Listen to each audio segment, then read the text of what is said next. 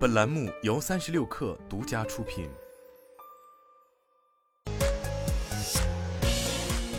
网络新商业领域全天最热消息，欢迎收听快讯不联播，我是金盛。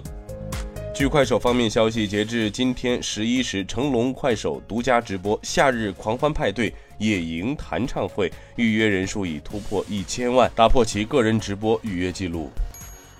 王健林表示，今年万达将在民营经济三十一条的指引下，按计划开超五十个商业中心、几十个酒店和上百家影城，争取新增就业岗位超二十万。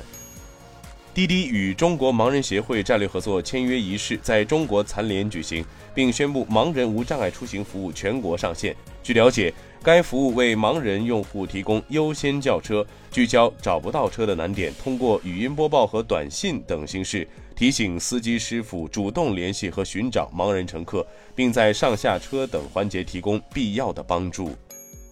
TikTok 宣布推出基于文本内容的新格式文本帖子的扩展。TikTok 表示，文本帖子允许创作者在 TikTok 上分享他们的故事、诗歌、食谱和其他书面内容，为创作者提供了另一种表达自己的方式，并使创作变得更加容易。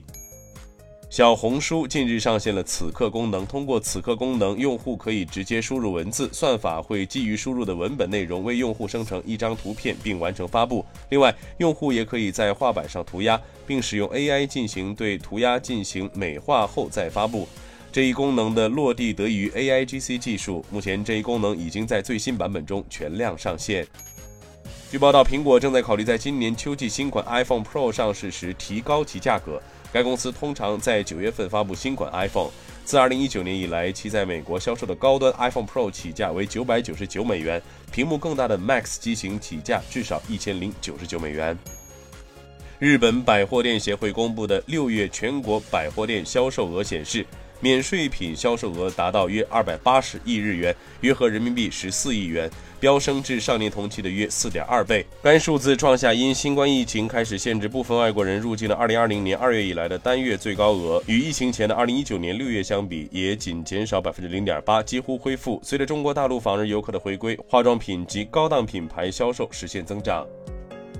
以上就是今天的全部内容，咱们明天见。